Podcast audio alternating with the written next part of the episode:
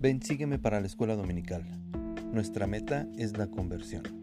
Los maestros apartados para impartir las clases cada domingo en su unidad hacen con amor un gran esfuerzo para preparar y compartirlas con usted.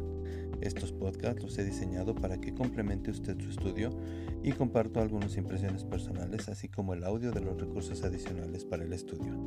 Recordemos, el hogar es el principal lugar de aprendizaje del Evangelio ya que es ahí donde usted de manera individual y familiar realiza el estudio de las escrituras y se esfuerza día a día por entender y vivir el Evangelio de Jesucristo. Le invito a que siga el estudio de Ven, sígueme y escudriñar las escrituras fervientemente.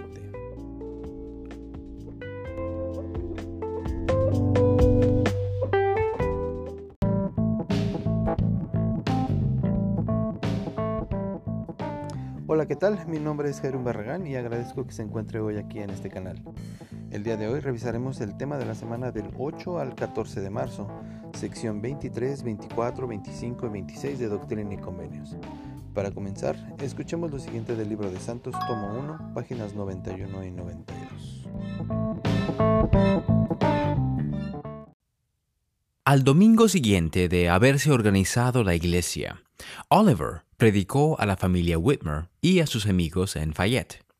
Muchos de ellos habían apoyado la traducción del libro de Mormón, pero aún no se habían unido a la iglesia.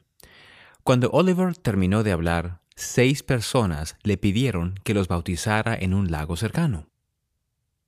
A medida que se unían más personas a la nueva iglesia, más agobiaba a José la inmensidad del mandato del Señor de llevar el Evangelio al mundo.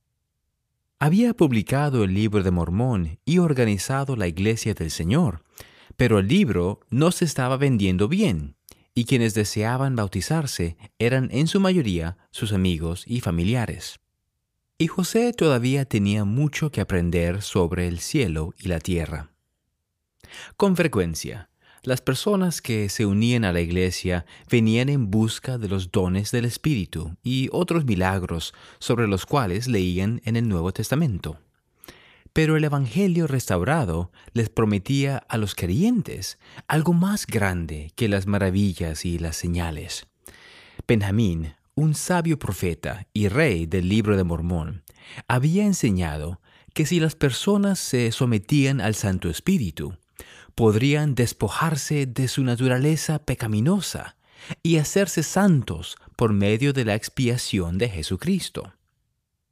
Para José, el desafío ahora era cómo hacer avanzar la obra del Señor.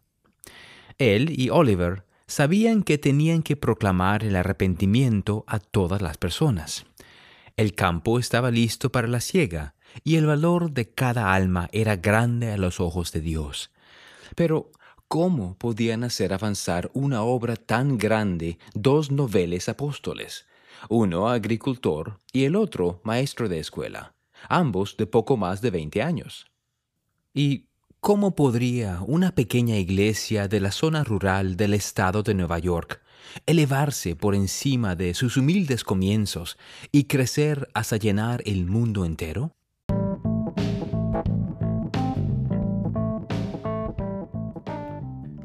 Pudimos escuchar, así fueron los comienzos de la iglesia al haberse restaurado. Ahora tendría el profeta que hacer llegar el Evangelio de Jesucristo a todos los hijos de Dios y empezar con la obra de predicar el Evangelio. Después de la reunión del 6 de abril, se acercaron Oliver Cowdery, Hiram Smith, Samuel H. Smith, Joseph Smith padre y Joseph Knight con el profeta para saber sus responsabilidades dentro de la iglesia y conocer lo que el Señor deseaba. El Señor se dirigió a Oliver Cowdery primeramente y se le dijo lo siguiente.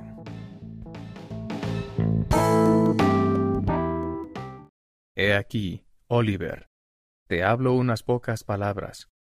He aquí, bendito eres, y no estás bajo condenación. Mas cuídate del orgullo, no sea que entres en tentación.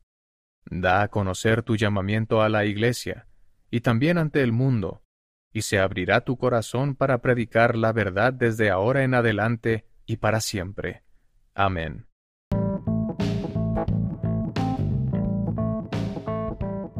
Oliver fue de gran ayuda para el profeta José Smith durante los acontecimientos iniciales de la restauración, entre ellos la salida a la luz del libro de Mormón y la organización de la iglesia. Tenía muchos dones y deseos rectos. Se le llamó el primer predicador, el segundo elder de la iglesia y se le designó, junto con David Wedmer, para ayudar a escoger a los doce apóstoles. En esta parte el Señor, conociendo las fortalezas y debilidades de Oliver, lo amonesta y le aconsejó que se cuidara del orgullo. Desafortunadamente, Oliver dejó que muchos de esos privilegios lo condujeran al orgullo.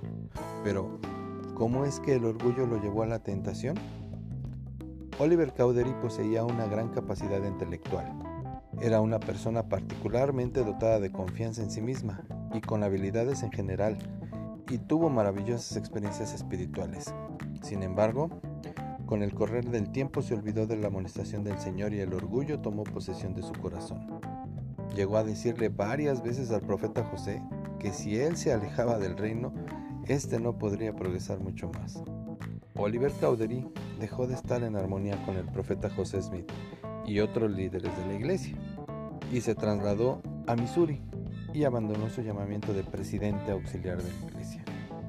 Poco después, pidió que se diera por terminada su afiliación a la iglesia y fue excomulgado el 12 de abril de 1838.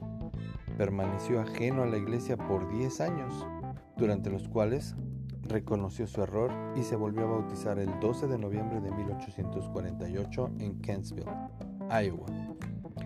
Antes de que Oliver pudiera hacer arreglos para reunirse con los santos en Valle del Lago Salado, enfermó gravemente en Richmond, Missouri, donde falleció el 3 de marzo de 1850. A Hiram Smith se le dijo,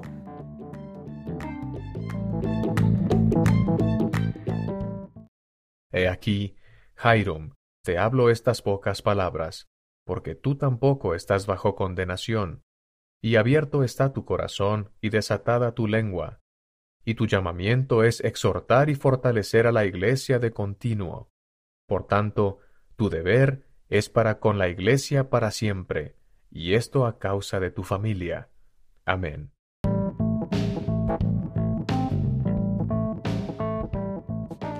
Hiram Smith fue el hermano mayor del profeta José Smith y fue testigo ocular de muchos de los primeros acontecimientos de la restauración. Colaboró en la publicación del libro de Mormón trabajando directamente con el impresor. Prestó servicio como presidente de la primera rama de la iglesia en Colesville, Nueva York. Fue un defensor leal de su hermano y tenía un firme testimonio de que José era un profeta de Dios. El Señor le había dicho a Hiram que estudiara la Biblia y también el libro de Mormón cuando la traducción se terminara. Y esperará para declarar el Evangelio hasta que la iglesia se organizara y él obtuviera la palabra. Ahora el Señor le dijo que su llamamiento era el de exhortar, instar y alentar y fortalecer a la iglesia de continuo. Pero, ¿qué entendemos por esto? El elder M. Russell Ballard del Quórum de los Doce Apóstoles, que es tataranieto de Hiram Smith, explicó cómo Hiram fortaleció a la iglesia y sostuvo a su hermano el profeta. A través de su vida, se combinaron muchas situaciones en contra de él y las fuerzas del mal intentaron vencerlo o por lo menos de alejarlo del camino recto.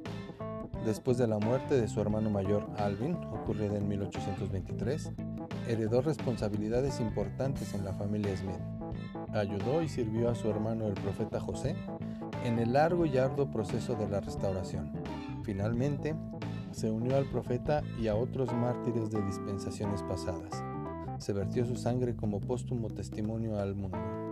Hiram Smith se mantuvo firme a pesar de las circunstancias adversas. Él sabía el curso que tomaría su vida y con conocimiento de causa decidió seguirlo. Con el tiempo, llegó a ser compañero, protector, proveedor y confidente de José, y al final murió como mártir junto a él. Vivieron rodeados de injustas persecuciones durante toda su vida, y aún cuando era mayor, él reconocía el llamamiento de autoridad divina de su hermano, aunque en ciertas ocasiones le daba consejos firmes. Siempre obedeció a su hermano menor. El fiel Hiram tenía un corazón creyente. Para creer, no necesitaba ver lo que José Smith veía, sino que era suficiente oír la verdad de los labios del profeta y sentir la impresión espiritual de que era verdad. La fe, para creer, fue su fuente de fortaleza espiritual y ha sido la fuente de fortaleza espiritual de los miembros fieles de la iglesia de antaño y de hoy. José Smith le dijo una vez, hermano, qué corazón tan fiel tienes que el eterno Jehová corone tu cabeza de bendiciones sempiternas como recompensa por el cuidado que has brindado a mi alma. ¿Cuántos dolores hemos compartido juntos?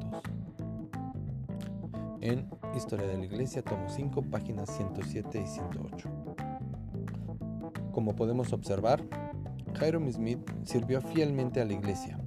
La vida de Hiram Smith es un testimonio de obediencia a esta instrucción divina.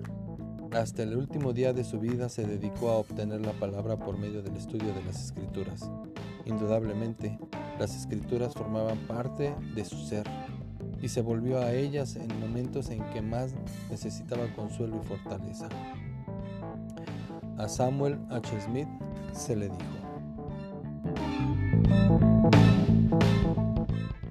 He aquí, Samuel, te hablo algunas palabras porque tú tampoco estás bajo condenación, y tu llamamiento es exhortar y fortalecer a la Iglesia, y todavía no has sido llamado a predicar ante el mundo. Amén.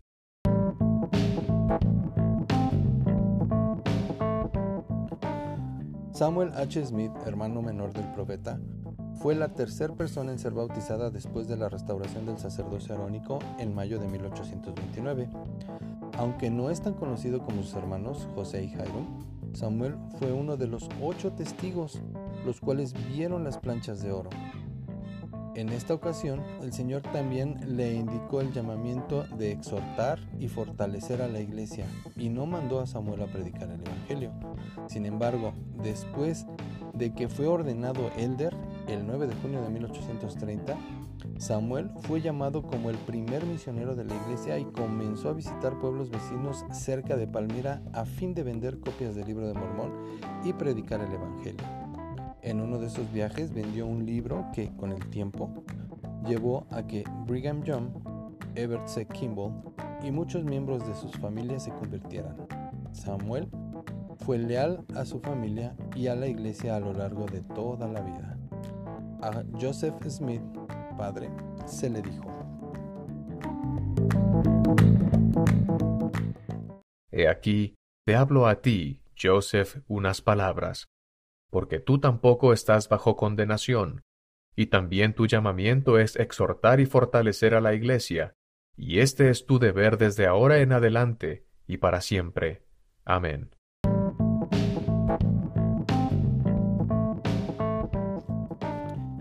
Joseph Smith, el padre del profeta, brindó ayuda esencial y aliento a su hijo. Se unió a la iglesia el día en que se organizó. Sirvió en una misión que comenzó en agosto de 1830 junto a su hijo Don Carlos en el norte del estado de Nueva York, para llevar el mensaje del Evangelio a miembros de su familia extendida.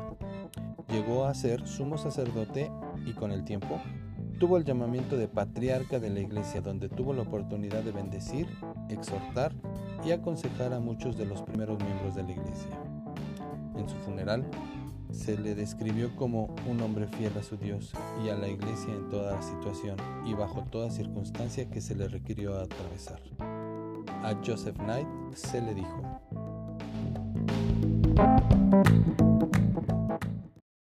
He aquí, por estas palabras te manifiesto a ti, Joseph Knight, que has de tomar tu cruz para lo cual debes orar vocalmente ante el mundo, así como en secreto, y con tu familia, y entre tus amigos, y en todo lugar.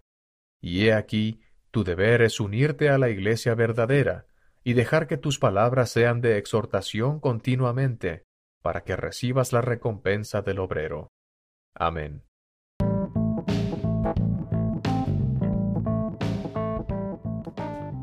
Joseph Knight era un amigo cercano del profeta José Smith y lo había tratado con mucha bondad. Podemos recordar que él suministró provisiones al profeta mientras trabajaba en la traducción del libro de Mormón y todavía no se había bautizado como miembro de la iglesia. había sentido el deseo de ser bautizado con los demás el día en que se organizó la iglesia, pero se contuvo porque quería estudiar más el libro de Mormón. Notemos que a Joseph Knight en esta revelación no se le dijo específicamente que no estaba bajo condenación, como fue el caso de los demás, y poco después fue bautizado. Y más adelante José Smith lo describió como fiel y verídico, imparcial y ejemplar, virtuoso y bondadoso, sin desviarse jamás hacia la derecha ni hacia la izquierda. Como podemos observar, estas cinco revelaciones que fueron dadas al profeta José Smith, en específico en estas personas, se convierten en la sección 23 de Doctrina y Convenios. Ahora, continuamos con el libro de Santos, tomo 1, y dice lo siguiente.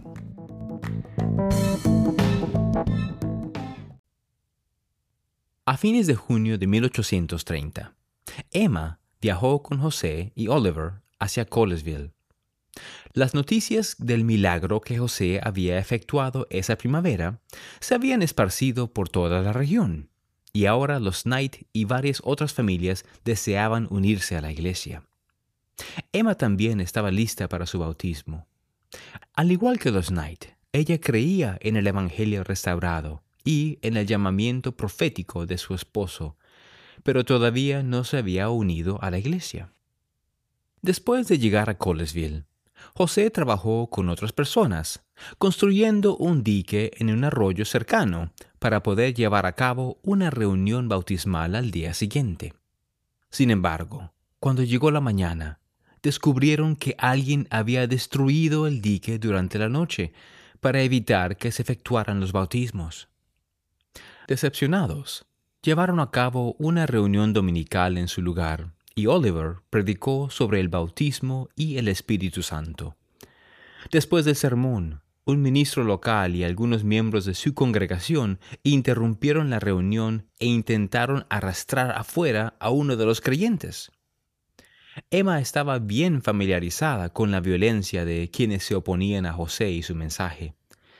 Algunas personas lo tildaban de fraude y lo acusaban de tratar de sacar provecho de sus seguidores.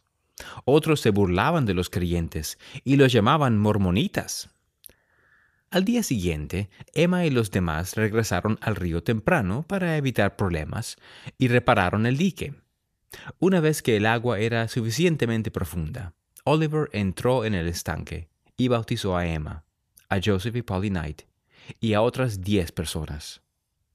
Durante los bautismos, algunos hombres se mantuvieron a lo largo de la orilla, a poca distancia, interrumpiendo con sus burlas a los creyentes. Emma y los demás trataron de ignorarlos, pero cuando el grupo regresó a la granja de la familia Knight, esos hombres los siguieron, vociferando amenazas contra el profeta por el camino. En la casa de la familia Knight, José y Oliver querían confirmar a las mujeres y los hombres recién bautizados, pero el grupo de agitadores que estaban afuera se convirtió en un ruidoso populacho de unas cincuenta personas. Temiendo ser atacados, los creyentes huyeron a una casa vecina, con la esperanza de terminar las confirmaciones en paz. Pero antes de que pudieran llevar a cabo las ordenanzas, un alguacil arrestó a José y lo llevó a la cárcel por causar un alboroto en la comunidad al predicar el libro de Mormón. José pasó la noche bajo custodia, sin saber si el populacho lo capturaría y llevaría a cabo sus amenazas. Mientras tanto, Emma esperaba ansiosamente en la casa de su hermana, y tanto ella como sus amigos de Colesville oraban porque José fuera liberado sano y salvo. Durante los dos días siguientes, José fue juzgado en la corte y fue absuelto, solo para ser arrestado y juzgado nuevamente por cargos similares.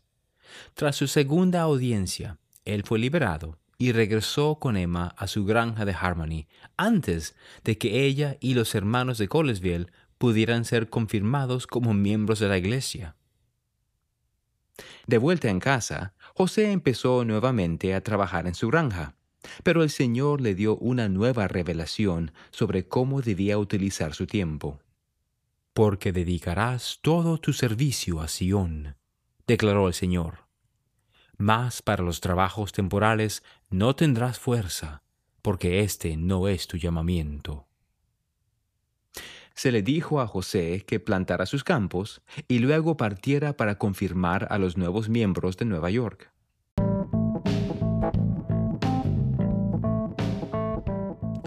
Como podemos observar, el profeta José Smith empezaba a dirigir la iglesia con una intensa persecución.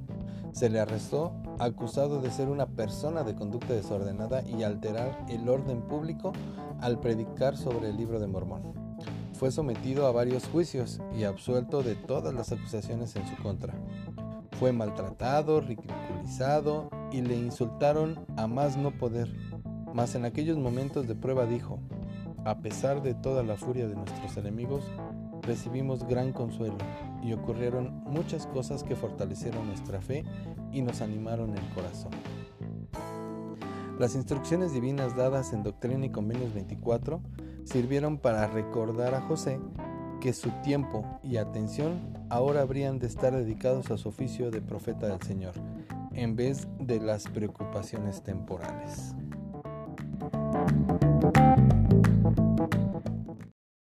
He aquí, fuiste llamado y escogido para escribir el libro de Mormón y a mi ministerio, y te he elevado de tus aflicciones y te he aconsejado, de manera que has sido librado de todos tus enemigos y de los poderes de Satanás y de las tinieblas. No obstante, no hay justificación para tus transgresiones, pero ve y no peques más. Magnifica tu oficio, y después de sembrar y asegurar tus campos, ve prestamente a la iglesia que está en Colesville, Fayette y Manchester, y te sustentarán, y los bendeciré espiritual y temporalmente. Pero si no te reciben, les mandaré una maldición en lugar de una bendición. Y tú has de continuar invocando a Dios en mi nombre, y escribiendo las cosas que te serán dadas por el Consolador, y explicando todas las escrituras a la iglesia y se te dará en el momento preciso lo que has de decir y escribir, y ellos lo escucharán, o les enviaré una maldición en lugar de una bendición. Porque dedicarás todo tu servicio a Sión, y en esto tendrás fuerza.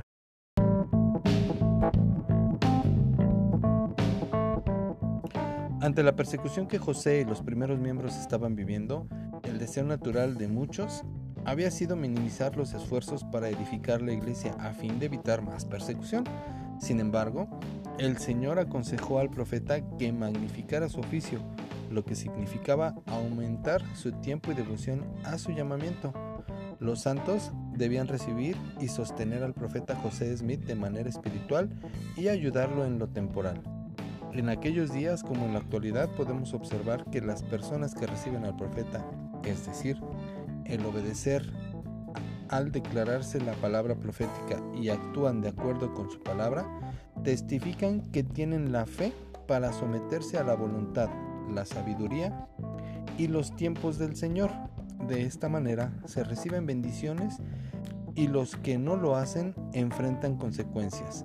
Debemos considerar que el Señor honra y favorece a quienes prestan atención a la guía del profeta.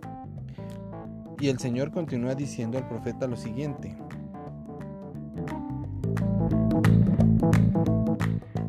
Sé paciente en las aflicciones, porque tendrás muchas, pero sopórtalas, pues he aquí, estoy contigo hasta el fin de tus días.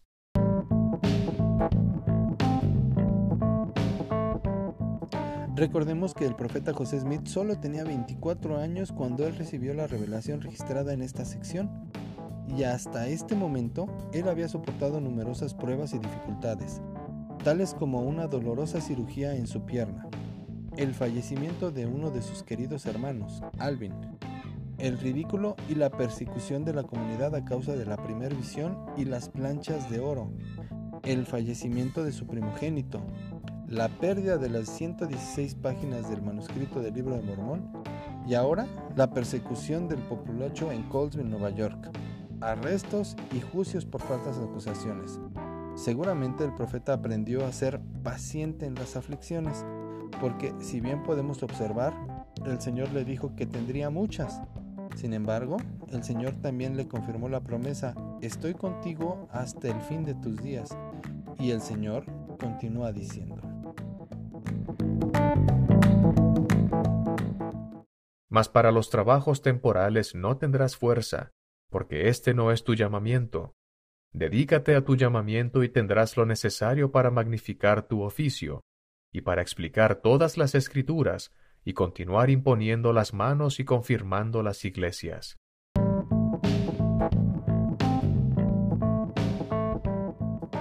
Recordemos que el profeta José Smith se esforzó por cumplir la enorme responsabilidad de su sagrado llamamiento y se dedicaba a su granja para proveer lo necesario a su familia. Sin embargo, el Señor le había advertido que para los trabajos temporales no tendría fuerza, porque ese no era su llamamiento. A pesar de esto, él y su familia fueron bendecidos al obedecer las responsabilidades de su llamamiento. En la actualidad, podemos observar que todos los miembros de la iglesia y los líderes experimentan los desafíos y riesgos de la vida cotidiana, mas son bendecidos con talentos financieros para los negocios y para otros asuntos para poder cumplir con sus llamamientos. Entonces, el Señor continuó diciendo, Y tu hermano Oliver continuará anunciando mi nombre al mundo y también a la iglesia, y no ha de suponer que puede decir lo suficiente en cuanto a mi causa. Y he aquí, estoy con él hasta el fin. En mí tendrá gloria, y no de sí mismo, ya sea en debilidad o en fortaleza, bien sea cautivo o libre. Y en todo tiempo y en todo lugar, de día y de noche, abrirá su boca y declarará mi evangelio como con voz de trompeta, y le daré fuerza como no se conoce entre los hombres, no exijáis milagros, a no ser que os lo mande, sino para echar fuera demonios, sanar enfermos, y para resistir serpientes ponzoñosas y venenos mortíferos. Y no haréis estas cosas a menos que os lo pidan aquellos que lo deseen, a fin de que se cumplan las escrituras, porque obraréis conforme a lo que está escrito.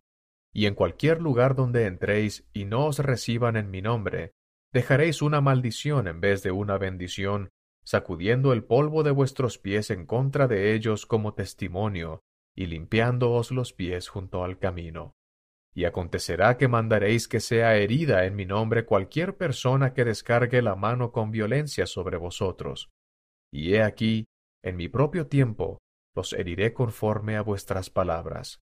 Y a quien litigare contra ti, la ley lo maldecirá. Y no llevarás ni bolsa ni alforja, ni bordones, ni dos prendas de vestir, porque en la hora de tu necesidad la iglesia te suministrará lo que fuere necesario de comida y de vestido, de zapatos, dinero y alforja. Porque has sido llamado para podar mi viña vigorosamente, sí, por última vez, sí, y también todos aquellos a quienes has ordenado, y obrarán de conformidad con esta norma. Amén.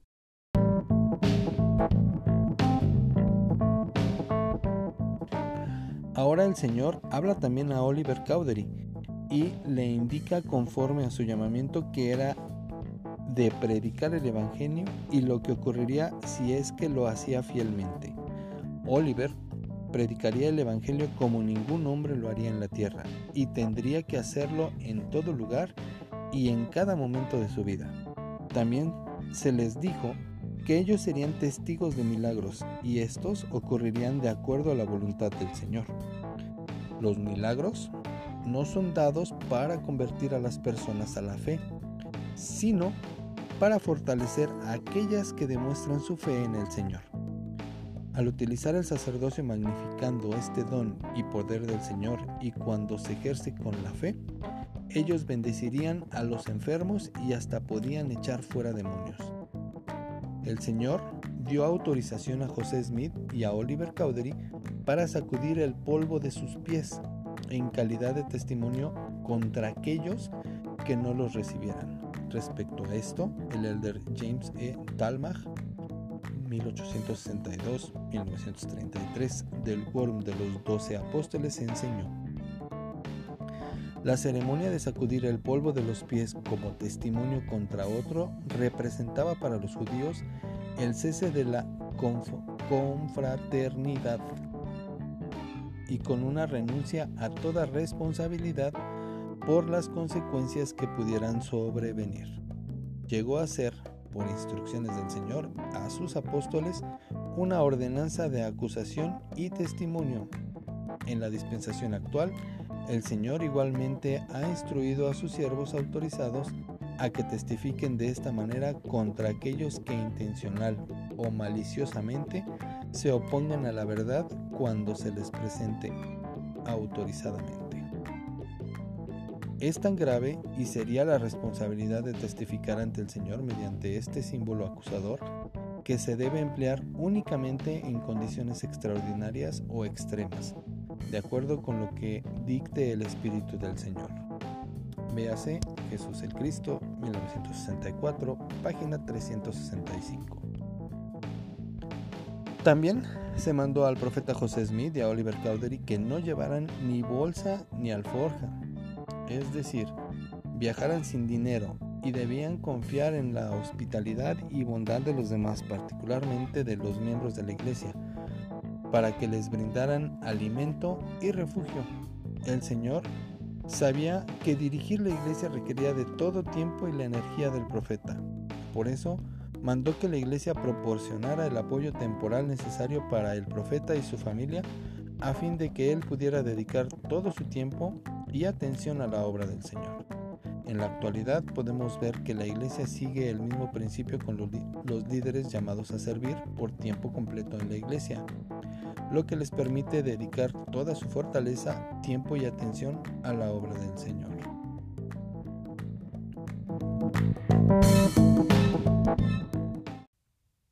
La revelación creó muchas incertidumbres en la vida de Emma. ¿Cómo se ganaría en la vida si José dedicaba todo su tiempo a los santos? ¿Y qué haría ella mientras él estuviera fuera, sirviendo a la iglesia? ¿Debía quedarse ella en casa? ¿O el Señor quería que fuera con él? Y si esto era lo que él deseaba, ¿cuál sería la función de ella en la iglesia?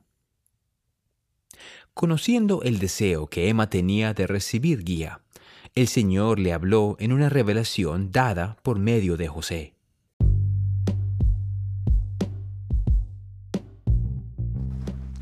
Como podemos escuchar, Emma Smith tenía muchas interrogantes en su vida y estaba llena de incertidumbre con lo que estaba sucediendo. Ella se encontraba entre los 13 santos que fueron bautizados en Colesville, Nueva York, y fue testigo de los acontecimientos del populacho, los arrestos y cargos falsos en contra del profeta José Smith, y de igual manera no había sido confirmada como miembro de la iglesia esa tarde. Emma Smith también deseaba saber lo que el Señor requeriría de ella y sus responsabilidades dentro de la restauración. Es así como el profeta recibe esta revelación, siendo la primera revelación dada a una mujer, la cual quedó registrada en esta sección 25 de Doctrina y Convenios.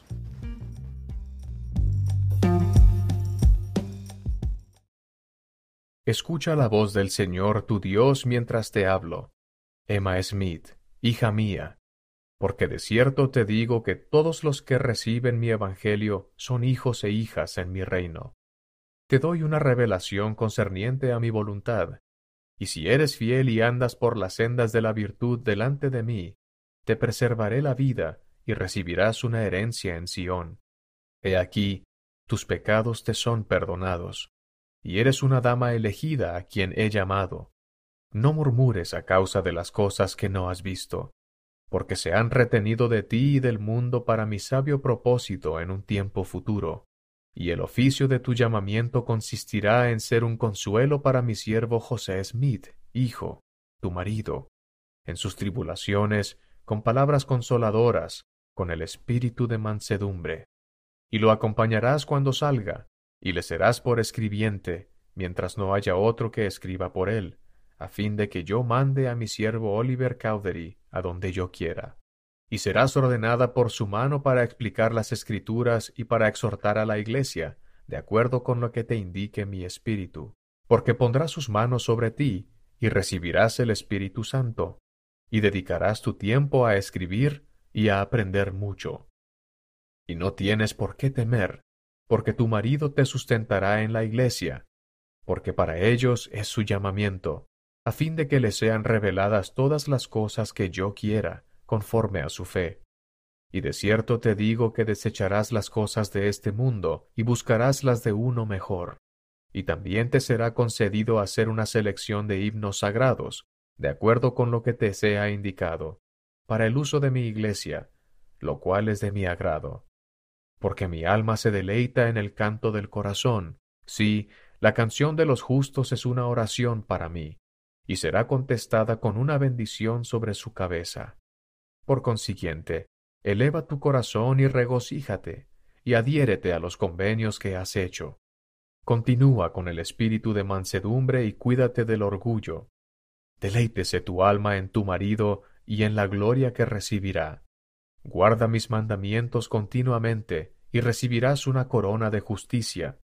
Y si no haces esto, no podrás venir a donde yo estoy. Y de cierto, de cierto te digo, que esta es mi voz a todos. Amén.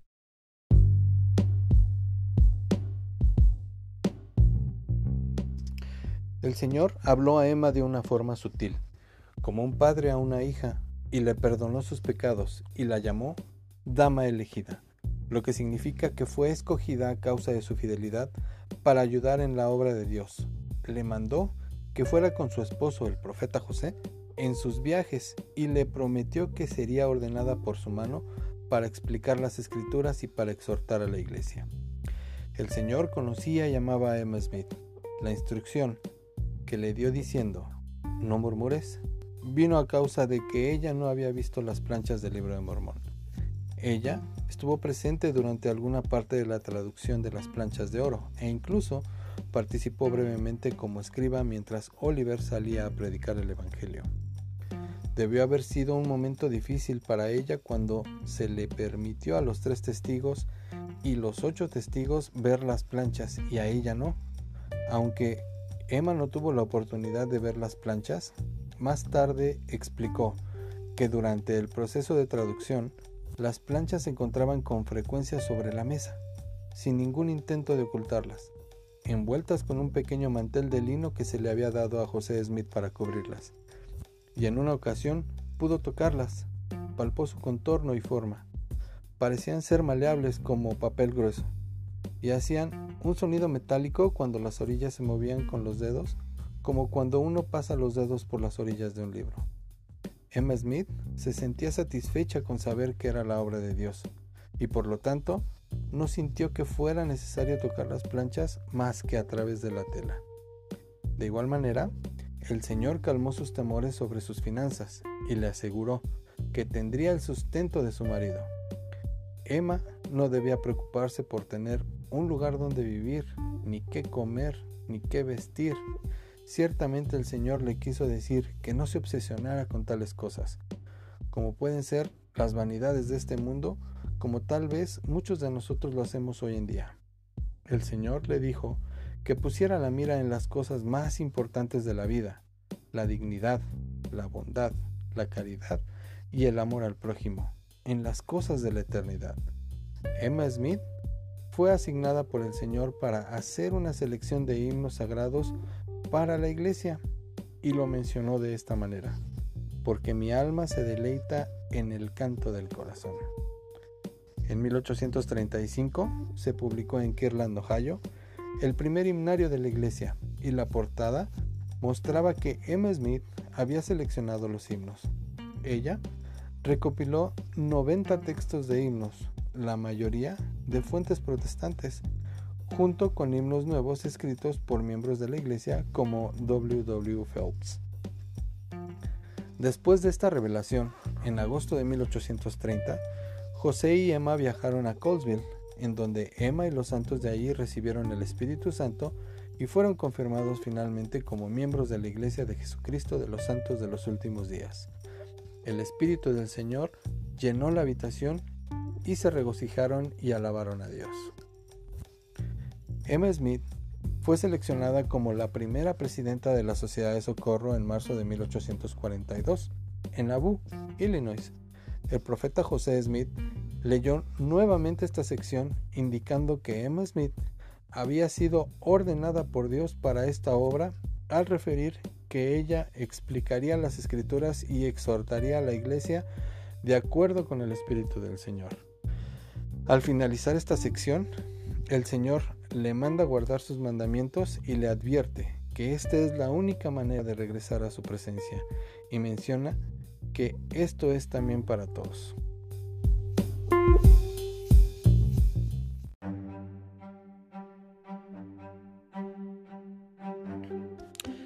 Es de suma importancia mencionar que cuando las verdades del Evangelio se reconocen y se valoran, podemos aplicarlas a nuestra vida diaria.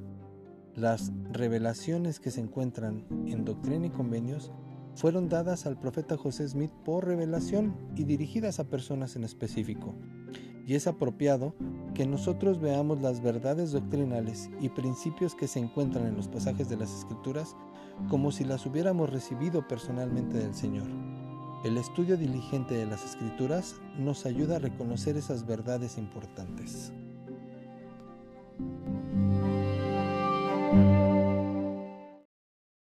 Sección 26 He aquí, os digo que dedicaréis vuestro tiempo al estudio de las escrituras, a la predicación y a la confirmación de la iglesia en Colesville, y al cultivo de vuestros terrenos, conforme sea requerido, hasta después de salir hacia el oeste para celebrar la próxima conferencia, y entonces se os dará saber lo que tendréis que hacer. Y todas las cosas se harán de común acuerdo en la iglesia, con mucha oración y fe, porque recibiréis todas las cosas por la fe. Amén.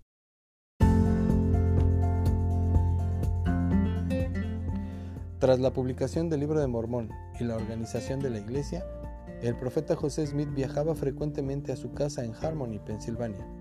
Visitaba a las tres ramas de la iglesia, Manchester, Fayette y Colesville, en Nueva York, para fortalecer a los miembros y edificar a la iglesia. En julio de 1830, el Señor dio una revelación en la que instruyó al profeta José Smith, Oliver Cowdery y John Whitmer que regresaran a Colesville y confirmaran a las personas que se habían bautizado ahí los instruyó respecto a cómo debían usar su tiempo mientras se preparaban para la conferencia de la iglesia. Esta revelación quedó registrada en Doctrina y Convenios 26. Recordemos que la primera conferencia de la iglesia tuvo lugar en Fayette, Nueva York, el 9 de junio de 1830. En julio, cuando el profeta José Smith vivía en su casa en Harmony, Pensilvania, el Señor indicó que se acercaba el tiempo en que José debía salir hacia el oeste para celebrar la próxima conferencia. Esta conferencia tuvo lugar del 26 al 28 de septiembre de 1830 en Fayette, Nueva York.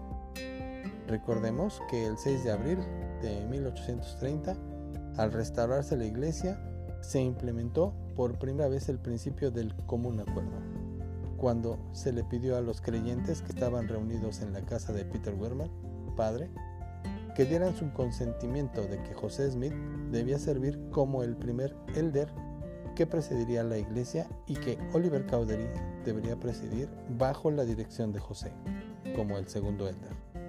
Este principio demuestra que cada persona es libre de expresar su voto a favor o en contra de sostener a aquellos que son llamados a cargos del reino de Dios aquí en la tierra. En resumen, a lo largo de nuestra vida nos encontramos con dificultades personales y nos hacemos un sinfín de preguntas de cómo es que debemos actuar. Afortunadamente, el Señor nos ha dado la ayuda que necesitamos por medio del don de la revelación, donde habla personalmente con cada uno de nosotros, sus hijos, y da consejos únicos de acuerdo con nuestras circunstancias y necesidades. Todas estas respuestas las podemos encontrar en las escrituras, en los mensajes de las conferencias y por medio de la revelación personal. Pensemos en la fortaleza espiritual que lograríamos si estudiamos las escrituras a diario.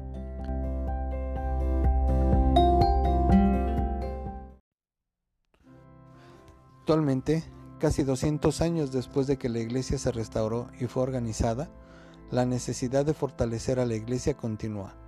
Esta labor no solo fue para José Smith y Oliver Cowdery en su momento, sino que es para todos nosotros.